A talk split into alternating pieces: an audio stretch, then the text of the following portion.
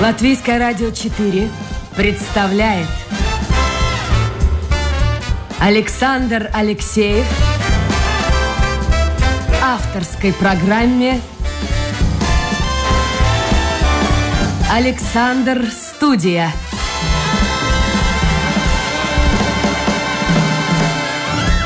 Здравствуйте, друзья! В эфире программа «Александр Студия». Как обычно, в это время с вами автор и ведущий Александр Алексеев. Ну что ж, сегодня 11 ноября, Лач Плашидена. Целая неделя у нас патриотическая. И программы сегодня, завтра и на следующей неделе, они будут посвящены людям, которых я могу назвать патриотами страны. Хотя занимаются они совершенно разными делами. А, сегодняшнем госте. Вообще вот э, Константин, вы же слышали такое высказывание? На детях природа отдыхает, на детях талантливых родителей. Знакомо такое выражение? Э, да, доброе утро. Да, такое есть выражение, да. Но к вам это точно не относится. Ну, думаю, что да. Посмотрите, э, родословную моего гостя, дедушка, доктор медицины, вы мне поправьте меня, да, да, да если правильно. я вдруг ошибусь. Дедушка, доктор медицины, Бабушка заведовала отделением в Первой Рижской больнице, тоже врач. А, папа и мама академики. Мама иммунолог, а, отец Виктор Калмберс.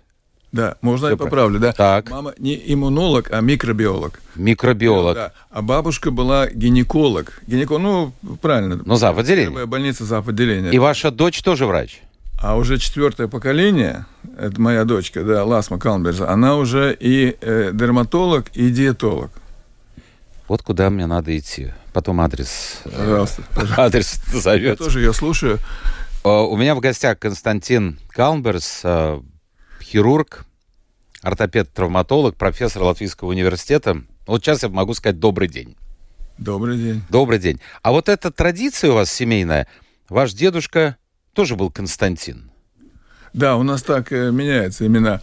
Вот э, э, мой сын Виктор так. по имени. В честь отца, папы отца, вашего. Да.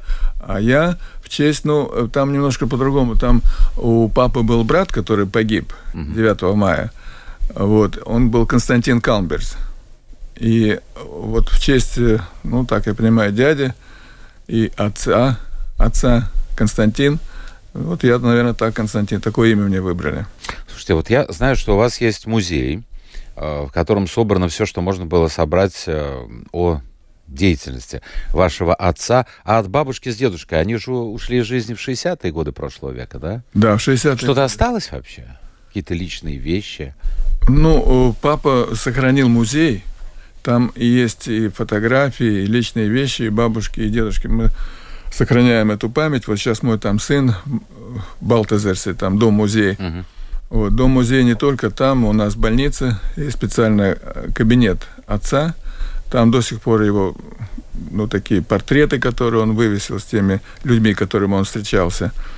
Вот, этот, этот музей будет у нас э, также еще восстанавливаться и будет ремонтироваться, дополняться, так, чтобы это была история не э, музей Виктора Калмберза, а музей нашей больницы. Да и, может быть, семьи можно было бы создать? Ну, семьи это у нас дома. Дома, Там дома есть. раз мы ремонтируем. А вот бабушка и дедушка. Э, бабушка ушла из жизни в 63-м году. Вам было 13 лет, 13 уже достаточно лет. взрослый да, человек. Да. Она э, с вами и дедушка о чем-то говорила? Да, да, да, да. Там была такая ситуация, что я у них какое-то время пожил в первой больнице. Они там. В первой работали. больнице? Да, они там э, жили и работали. У них была небольшая квартирка двухкомнатная. И поскольку мои родители были, очевидно, очень заняты, вот было, мне, не знаю, 5, 6, 7 лет. Я помню, мы с, э, с дедушкой гуляли, гуляли, и э, по территории первой больницы – ну и бабушка тоже мне давала ценные советы, как вести себя, так что я... Чему она вас научила? Ну, она хотела, чтобы я был более такой э, порядочный, чтобы я... Что, хулиганом были? Был. Да, наверное, очевидно, были замечания некоторые, да. А вот о будущем они говорили, вашем будущем? Как-то ориентировали на медицину? Нет? Ну, да, они немножко ориентировали, потому что я видел вокруг только медиков, и отец... А может быть, как раз вот реакция может возникнуть противоположная. Ну, все кругом медики, я пойду другим путем. Нет, отец как-то подобрал какие-то такие слова, что, ну, как ты думаешь, кем ты будешь, да? Но если ты будешь там, скажем, инженером, будешь работать примерно где-то на заводе, тебе главный там инженер скажет, вот давай такую деталь там э, делай, да. А если ты будешь врачом, то ты будешь э, сам выбирать э, себе работу, какую именно вот каждому пациенту, и ты будешь такой как бы индивидуальная такая личность. Ну, отец большой авторитет для меня был, поэтому небольш... у меня не было никаких сомнений. Я уже ездил в больницу травматологии к нему на дежурство, и, Сколько лет было? Ну, я думаю, я был ученик. Я думаю, ученик. Школьником был, да, да? Девятый, десятый класс уже. Я в травмпункте ну, просто наблюдал, и там типа санитара что-то помогал, я помню. А отец и мама оба были очень заняты. Очень заняты, да. Вообще, а кто занимался вашим воспитанием? Дедушка ушел ну, рано, бабушка тоже ушла. Ну, У вас подростковый возраст, ну, 13 вот лет. Вот видите, было какое-то время, что дедушка, бабушка, ну потом я думаю, что оба, оба тоже. Ну и Отец очень-очень меня привлекал к спорту, и мама тоже. Они говорили так, что вот э, как только свободное время, хотя бы иди со мной на пробежку. Папа, мы когда-то жили в Лелупе, и папа бегал от Лелупе до э, остановки Лелупе, от, по морю до э, там, где река втекает, Лелупе, угу, 5 километров. Да. Брал Бывший меня... колхоз был у Да, да, там, Устья, там до Устья, да, и добегали мы туда. И вот когда мы добегали туда, было такое хорошее такое самочувствие, что весь человек свежим воздухом подышал, и вот он говорил, ты знаешь, что вот если будешь курить и пить, да, ты такого ну, состояния, такого хорошего не получишь. Вот лучше занимайся спортом. А вы никогда не курили? Э, я пробовал курить, но мне какая-то... Я знаю, что вы курите. Я вас приглашал, вы отказались. Какое-то такое, ну, голова дурная становится, как-то тошнит даже. Вот, я, вот у меня, я попробовал, у меня как-то уже сразу отвращение. Ну, ребенком еще, то есть. Да, ребенка, да. Вот выпить кружку пива, пожалуйста, да, вот такие а, вредные. А, ну вот хоть один какой-то. Да, вы, вы, да. А вы спрашивали, какие вредные привычки. Ну да. Да. Ну вот это, это да. Это... А пиво любите? Пиво, да, но надо, конечно, знать меру, потому что если это больше одного бокала и так далее, это уже как это влияет плохо на, на, на следующий день. Да я понимаю, но для очень многих людей вот сложно как-то определить. Да, они меру, наверное, знают, но вот остановиться сложно. Остановиться сложно, да, но надо думать, что будет э, на следующий день. Если будешь перебирать, то уже, ну, как ты сможешь оперировать или за студентами работать? Вы не первый э, хирург, который приходит сюда в эфир, э, и всем хирургам задаю один и тот же вопрос. А как снимать напряжение? И некоторые говорят, коньячок. Да, есть такое мнение, да, но я не считаю это самым хорошим, да. Вот, например, мой ученик, доктор Юркевич, он работает в клинике Орта. Он тренировался до 50 лет два раза в день. Утром поднимал штангу, и вечером он занимается кикбоксом. Боже мой. Да. Сколько ему лет? Вот сейчас только что 50 исполнилось, да. И вот сейчас, когда я был у него, мы встречались, он перешел на одну тренировку в день. Он снимает вот так вот стресс после работы, а оперирует он очень много. Оперирует очень много, очень хорошо. Я очень рад за него. Но он вечером э, боксирует. И вот ему пару раз по голове ударит, и он сразу сразу, сразу придет в норму. Приходит в норму, и очевидно так. Там у него такие друзья, как Майрис Бредес и так далее. Вот такие ребята там. Сергей Лебедькова, вы знаете? Хирурга, он бывший зав хирургическим отделением страдания, он э, штангу тягает и купается, плавает. Вот сейчас, зимой пойдет плавать. Это очень хорошо, я тоже это занимаюсь. Я 10 лет э, морж и участвовал тоже в соревнованиях. Э, ну, я сам плаваю, мне не, это время очень требует куда-то ехать, там у них mm-hmm. соревнования. Это, это большая организация, которая по Латвии там э, чемпионат Латвии я участвовал, там в Лелопе, там 25 метров надо проплыть, на скорость тоже, там бывший... Зимой? Да, градусов было там официально 2 градуса, это был э, не то, что, ну вот сейчас, сейчас не так страшно, там 5-6 градусов, а вот зимой, когда э, лед, когда там прорубь, и когда там, ну, это надо читать книги, там, по Вим Хофу, «Мое водолечение», Кнейпа, а вы верите всему этому? Э, дело в том, что э, э, очень много зависит, как себя подготовить. Если зайти в воду просто так, без подготовки, даже некоторые там думают, что нужно там пробежать, чтобы вспотеть. Это, это не нужно. Нужно себя, главное, так э, подготовить к этому стрессу. нужно быть здоровым, Надо кажется. быть здоровым, конечно, да. Но после этого вырабатываются эндорфины, и настроение хорошее весь день. Вот так вот можно снять стресс. Потом посоветуем нашему... Я так в сторонке буду, а вот наш э, режиссер эфира плавает, да. Волков. Вот, э, Андрей, после работы, слышишь, что профессор советует? Вот, вот, вот, эндорфины выработаются. Эндорфины, да, да. Да я не спорю, но чтобы эти эндорфины выработались, сначала надо дойти до этого моря и залезть в эту воду Ну, холодную. так сразу никогда. Надо с холодный душ утром, Да. вечером пару минут, да. Надо ходить босиком по снегу и так далее. И тогда это можно себя... А главное, это э, стресс, не надо напрягаться. Надо полное расслабление. Полное расслабление, и тогда э, лучше организм переносит. Потому что за две минуты, три вы только теряете где-то 1-2 градуса. А это для здоровья ничего страшного. Это просто испуг. Это программа «Александр Студия». Сегодня у нас в гостях Константин Калмберс, эм, профессор, хирург. Если у вас появятся вопросы, кстати, я э, вас уже предупредил, что несколько вопросов я оставил с одной из прошедших программ, там по смене пола, вы этим вопросами тоже занимались, и попрошу их прокомментировать. Так вот, если у вас, друзья, есть какие-то вопросы к нашему гостю, вы можете задавать их в интернете, на домашней страничке Латвийское радио 4, программа Александра Студия. Это можете делать и в WhatsApp, назову номер 28 04 04 24. То есть не звонить, а писать 28 04 04 а, 24. Хорошо, скажите мне, пожалуйста, когда в школьные годы, ну, посещали папу, смотрели, как все это происходит. Когда, сколько было лет, когда приняли решение окончательное, что все-таки пойдете по стопам отца? Потому что медицина это очень широкие, широкое понятие. Смотрите, ваша дочь совершенно в другом направлении работает. Да, но что касается меня, я уже говорил, где-то э, девятый, десятый класс я уже ходил, подрабатывал там санитаром. Но может потом как раз наступить какой-то момент, когда ты говоришь себе, ну все, нет, это не мое.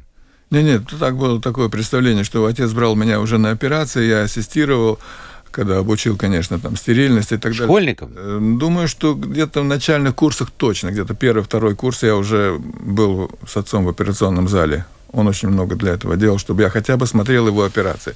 Вот то же самое по смене пола и так далее, да.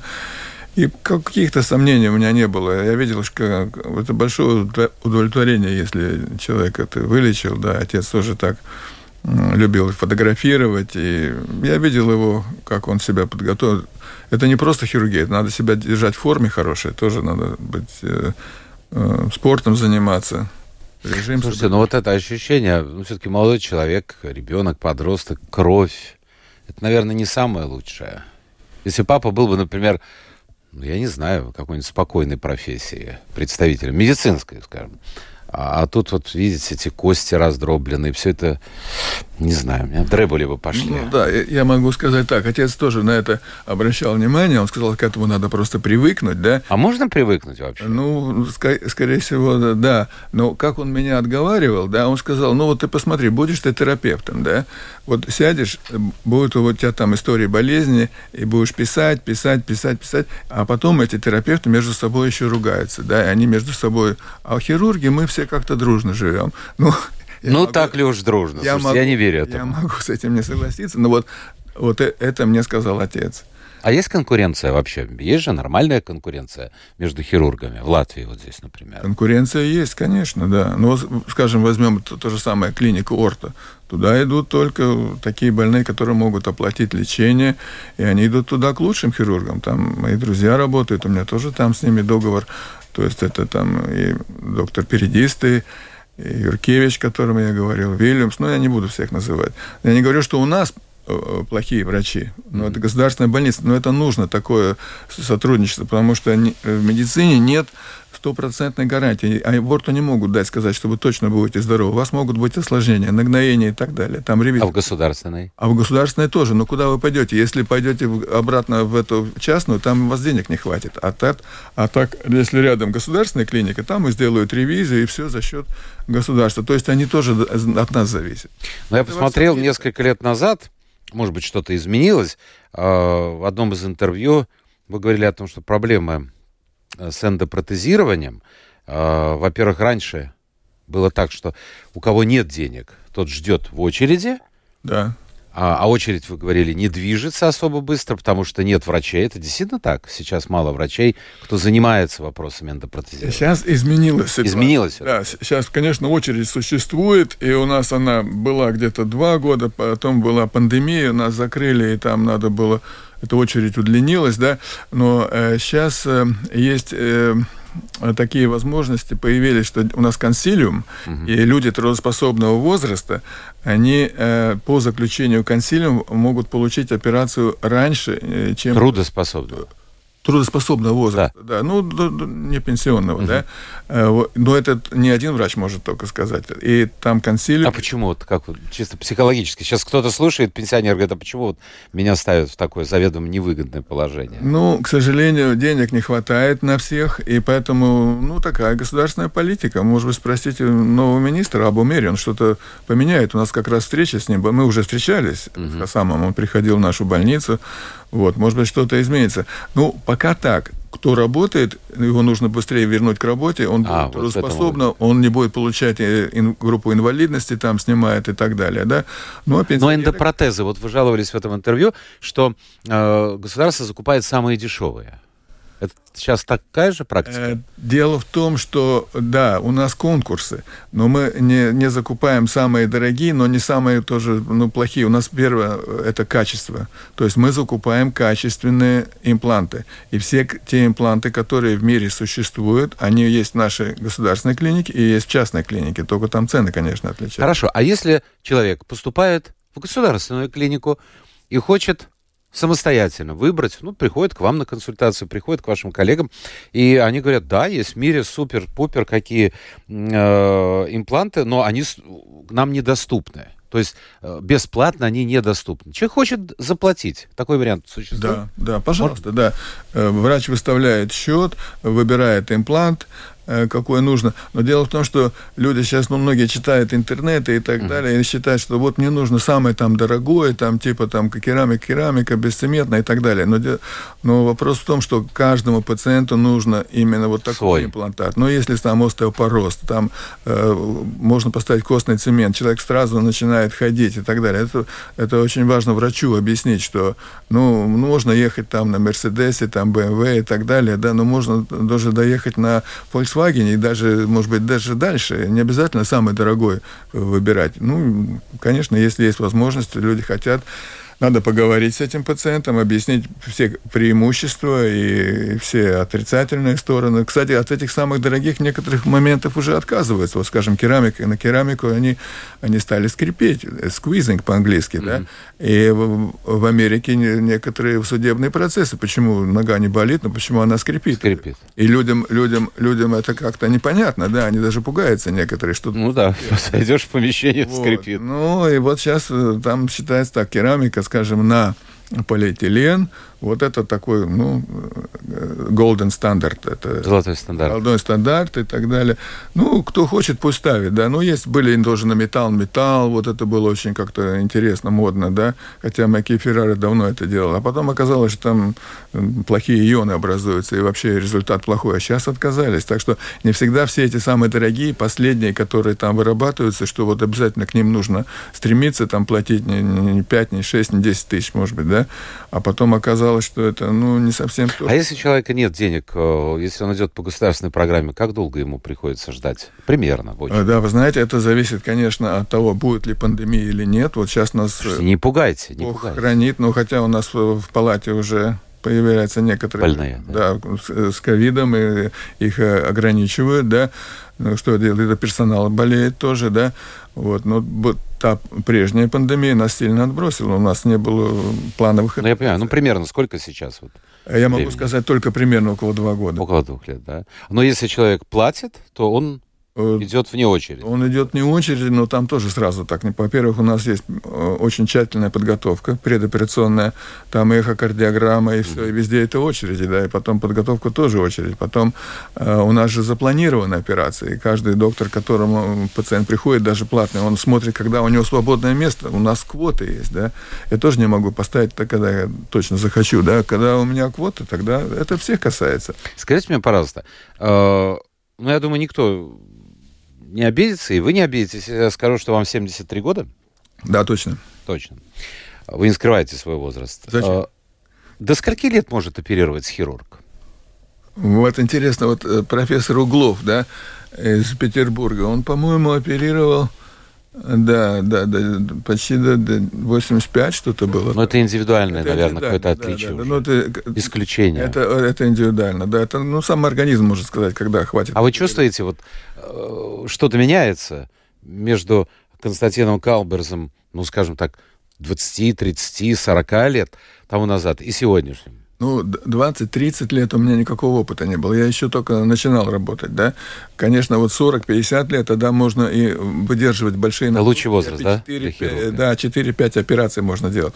Но В щас- день? Да, да, было, было С такие, ума да. сойти. Но если считать сейчас, то у меня появился опыт, и я себя не перенагружаю. Тут, скажем, я беру одну-две операции в неделю. Работаю со студентами, играю в гольф, хожу в бассейн. Если я себя держу в хорошей форме, хорошо чувствую, я не вижу никакой разницы. Больные, в принципе, довольны. Понятно. А, Я посмотрел, вы в свое время проходили стажировку, это были 80-е, 90-е годы в Швеции, в Соединенных Штатах Америки, а, в Австрии, в Швейцарии. А, Конечно, это щекотливая ситуация. Заложниками-то были ваши папа, мама и так далее, в общем-то, семья. Но никогда не, оставалось, не появлялось желание остаться в этих странах? Особенно 80-е, 90-е, 90-е годы. Вы помните, какая жизнь была? Да. Очень многие уезжали, кто мог. Э, Нет, у меня такого не было. В принципе, конечно, когда вот, вот вы сказали, что там Швеция, это мне отец помог. Тогда еще в советское время, чтобы учиться за границей, в Швецию попасть, там, конечно, отец По постарался, да. Вот, это, за это ему большое спасибо. Потом в Америке, да, А когда уезжали, явно же проходили комиссию. Да, все проходил, и комиссию, и все остальное, и разговаривали со мной тоже, да. Э, Я не собирался оставаться, да. Ну, здесь все же, они смотрели, семья, Вот я про то. семья и, и, и родители и так далее, да. А главное, там очень хороший опыт я набрал. В Швеции и в Америке это профессор Кеги, конечно, там почти год я был. Он приезжал сюда потом, в Ригу. Очень много раз Да, приезжал. Профессор Кеги, да, вот, к сожалению, ушел в прошлом году, да, 88 лет, да, но он приезжал много раз. Он обучил э, в Латвии 50 врачей оперировать, 50 врачей. А скажите, на фоне той же Америки, ну, Западной Европы, как смотрится наша медицина вот именно в вашей сфере? Как мы выглядим? И я думаю, что неплохо мы выглядим. Конечно, ну, может быть, э, там э, больше финансируется и больше какие-то условия лучше. Ну, скажем, э, в таких клиниках, как Ворто, там все идеально, да. Но государственная клиника, там разные больные попадают. Попадают и с улицы э, алкоголики, и с переломами. Это у нас или там? У, у нас. Ну, на- у них же там тоже Ну, там система. есть э, разные тоже клиники. И государственные, И государственные тоже, да, это разница есть. Я не вижу большой разницы, но не могу сказать, что у нас лучше, чем, там, скажем, Швеция или в Америке. Скажите, профессор, а в чем проблема тогда нашей медицины? Потому что вы назвали Абу Мэри, не знаю, сколько он будет, дай бог ему здоровья и длительного периода руководства министерством. А, Он, кстати, тоже был не раз гостем моей программы. Но меняются министры. Вот две сферы. Это здравоохранение и образование, где каждый новый министр старается что-то по-новому сделать, какую-то реформу. Потом ему дают или чаще всего не дают, а проблемы остаются. Вот на ваш взгляд, каким-то образом, вот что нужно делать? Каким-то образом решить можно проблемы медицины, чтобы люди были бы довольны? Или в любом случае будут всегда недовольны? Да, я думаю, что надо стараться все же контактировать с министрами, особенно вот сейчас, когда Хасама приходил к нам э, в больницу травматологии, мы с ним познакомились, и он мне тоже привет передавал из другой клиники, так что очень приятно. Кажется, что этот министр, он э, понимает, что он долго не будет на этом месте. А он уже понимает? Да, о, да, я могу сказать так, что он понимает, да, но это мое мнение, да. И все те министры, которые мы ходили, как Андик Чакша и так далее, у нас есть свои конкретные, э, конкретные задачи по ассоциации. Мы хотим ввести в Латвии национальный регистр, чтобы знать, сколько операций мы делаем в год, какие операции, какие результаты. Пока это никто не знает. Вот, скажем, в Швеции есть национальный регистр. Там знают, какие протезы лучше, какие хуже, какая клиника оперирует хорошо, какие плохо. Тут у нас э, есть регистр в больнице травматологии, а национального нет. Так вот, этот конкретный вопрос э, наш новый министр э, уже создал группу, мы приходим к нему на переговоры, и вот он уже приступает к действию. Раньше мы просто фотографировались там с Андой Чакшей, что вот такой будет у нас регистр, да, и она написала тоже, что вот заключили договор с ассоциацией, эндопротезирование, с министерством, что будет? Как вы думаете? Она ушла, и никакого регистра. А уйдет э, Абу Мэри? Ну, мы постараемся успеть. Мы через две недели к нему идем. Слушайте, а откуда у него такое ощущение, что недолг будет путь ну, министерский. Он же видит, что это, как это раньше было, что он думает, что сейчас будет что-то по-другому. А что, что происходит? Правительство, в общем-то, достаточно стабильное было предыдущее. А, нынешнее, кто его знает. В чем причина? Или какие-то интересы, там вот подковерные игры идут? Ну, меня... Почему недолг э, жизнь, недол... недолга жизнь э, наших министров? Пригласите в следующий раз кого-нибудь из, из, так из приходят они, слушайте. Спрашивайте лучше их, но я... Э, но вы так я, в, это, в я, этой системе. Я в системе, я в реалии такой, что я знаю, что этот министр долго не будет. Это тоже мое мнение. Но они же все время меняются. У меня с каждым есть там фотография, я могу вам принести, показать. И, и каждый что-то обещал. Но этот по-другому. Этот по-другому подходит. Ну да, это Бог. Ну вообще, конечно, я не знаю. Мне кажется, чтобы руководить отраслью, любой отраслью, транспортом, здравоохранением, ну, лет пять точно нужно министра. Во-первых, чтобы войти в эту, даже если он врач. Ну, вот что, он врач был, Абу Мэри, гастроэнтеролог. Почему был? Он... Нет, есть, да, ну, я имею в виду до министерского поста. Он видел все с своей колокольни, с колокольни врача практикующего. А здесь министерство. Пока ты начинаешь понимать эту систему, тебе ногой под зад. Ну, обидно. Я должен поправить. Он э, не в прошлом был врач. Сейчас? А он до сих пор да? остается врачом, будучи министром. Он понимает, что настанет день, когда он не будет министром. То чтобы не пойти по пути Затлерса. Ну, а Затлерс молодец, он приходит, я его приглашаю, он с студентами мне только что лекцию про, прочитал, студенты очень довольны, да, хотя он не преподаватель университета, но он человек с огромным опытом. Да. Он пришел, и э, люди, не только студенты, пришли врачи, на его лекцию. И закончилось тем, что лекция была гораздо дольше, учитывая вопросы. Первый вопрос задал студентам, а почему вы пришли, что вы от меня хотите, да? Угу. Вот. Ну, когда он услышал, что они хотят, так далее, он, конечно, рассказал очень интересно им, и, и э, студентам это понравилось. Сейчас э, вот Валдес мне тоже написал ответ на мое предложение еще раз перед Рождеством, еще раз прочитать несколько лекций студентам, это, ну, как бывший президент. Слушайте, а как вы думаете, вот э, эти смена, мы сейчас уже подходим к смене пола, у нас не так много времени, но смена рода занятий. Э, сейчас это тоже продолжается, когда бывший актер становится депутатом, бывший врач становится депутатом. Если говорить о том же Затлерсе, поставьте, попробуйте э, себя на его место. Стоило ли уходить на пост президента? Может быть, стоило продолжать карьеру медика и успешную карьеру?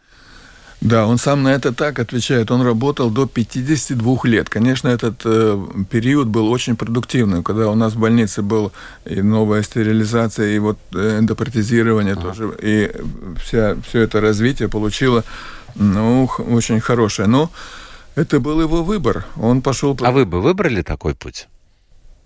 Если ну, вам предложили. Мне никто не предлагает. Ну, допустим, допустим, допустим. Не предложат. Ну, и нет, нет, я, я, я бы остался врачом лучше. Как-то это, ну, наша, это же медицина, наша семейная традиция. Ну, да.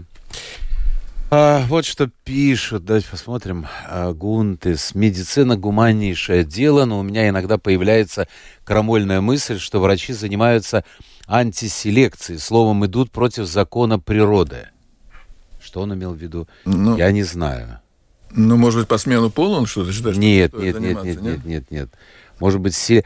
кстати, ну, может быть, он имел в виду другое слово, селекции, потому что есть такая точка зрения, что, в принципе, кстати, вы упомянули COVID, а, тоже в это время говорилось, это как бы, ну, очень-очень много, простыми словами скажу, очень много народу живет на нашей планете, и якобы кто-то там наверху, какое-то мировое правительство или еще кто-то, вот этот COVID и выдумал, Э, для того, чтобы уменьшить население, чтобы решить проблемы питания и так далее, и так далее. Вот такую теорию заговора, селекции, мол, пусть старики вымрут, они все равно ничего не делают. Э, такая точка зрения существовала. Да, я знаю, но у меня комментария нет на этот счет. Ну, может быть, так оно и есть, но я не могу ничего. А как вы относитесь вот к ковиду? Вы говорите, сейчас он возвращается. Э, ну, уже возвращается в другой совершенно ипостаси. Я смотрю, масок нет. Люди уже как-то привыкли к нему чисто психологически. Э, да, масок нет. Ну, знаете, я слушаю то, что у нас, скажем, в больнице есть инфектолог. Э, вот. И она говорит, как студентам приходить, э, э, можно ли или нельзя ли в палату, потому что, ну, как преподавать, если студенты не видят пациента, да, ну, в маске надо одеть просто. Вот сейчас вот студентам мы работаем без масок. И сейчас, ну, так не считается, эта инфекция такая опасная, чтобы... А что изменилось вот за эти два года? Посмотрите, раньше было все, мы работали все на удаленке, все было закрыто, а сейчас тот же COVID, но да, ну, знаете, лучше инфектолога пригласить. Я понимаю, ну, но мне интересна ваша точка зрения. Вы сами болели, кстати? Э, я в очень легкой форме переболел. Дело в том, что у нас в больнице было так, что врачи все каждую неделю сдают э, анализ. И мы, три врача из 20 нашего отделения, да, мы остались э, не приболевшими COVID. Ну, было у меня три прививки, да, угу. и в одну из, э, одну из этих э, проверок оказалось, что я больной. Я сказал, что все, я ухожу домой, я больной. Но, может быть, температура была 37 неделю, я проболел карантин и вышел на работу, и ничего такого не было у меня. И никаких последствий не было? Да? Нет, но я слышал, что многие тоже э, слабость чувствуют, и там тяжело дышать, и нагрузки плохо переносят и так далее. Угу. Так, э, есть, я вам уже говорил до эфира, у меня была программа некоторое время назад, не знаю, месяц, может быть, назад, э, в которой доктор затронула тему смены пола. Она вызвала довольно много э, вопросов, я переадресовал, скажем так, практические вопросы моим коллегам. Мы буквально пару недель тому назад в одном из эфиров о Домской площади об этом шел разговор.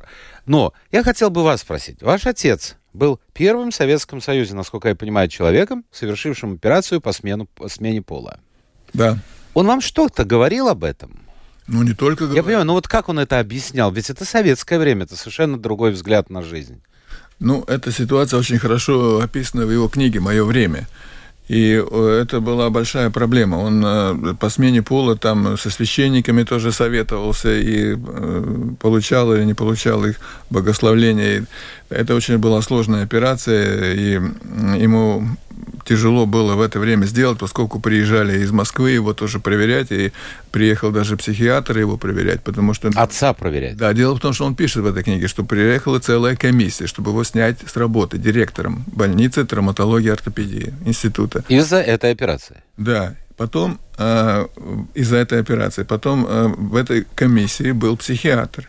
И э, этот психиатр потом подошел к отцу и сказал, как вы думаете, Виктор Константинович, почему я в этой комиссии? Ну, отец говорит, потому что, очевидно, вы хотите знать мнение пациента. Угу. Он говорит, знаете, вы ошибаетесь. Ваше мнение. Да, мое, моя задача здесь оценить ваше состояние. Вот. Но и тем не менее он сделал эту операцию и пошел. Это уже после операции. И не жалел, нет? Эм, профессор Петровский в то время был, был, был, был, был министром здравоохранения СССР. И вот он прислал эту комиссию, чтобы отца снять с работы. Так что это было очень трудное время для него. Но отец не жалел потом после этого? Нет, нет, нет. Он, он очень был такой, знаете, упрямый. И то, что он надумал, он делал до конца. И еще несколько Хорошо. Скажите, пожалуйста, очень, мне кажется, вот эту тему, ее настолько политизировали, Потому что эти операции происходили, происходят и будет, будут происходить. Э, Чего тут только не пишут. А, ну вот скажем, а если человек после изменения пола снова, Вера пишет, решит все вернуть, то у него будет шанс? Знаете, не дай бог. Я вот такой вопрос сейчас подумал. Ну, передумает. Во-первых, во-первых, эта операция настолько сложная сейчас, да, там это целая серия операций.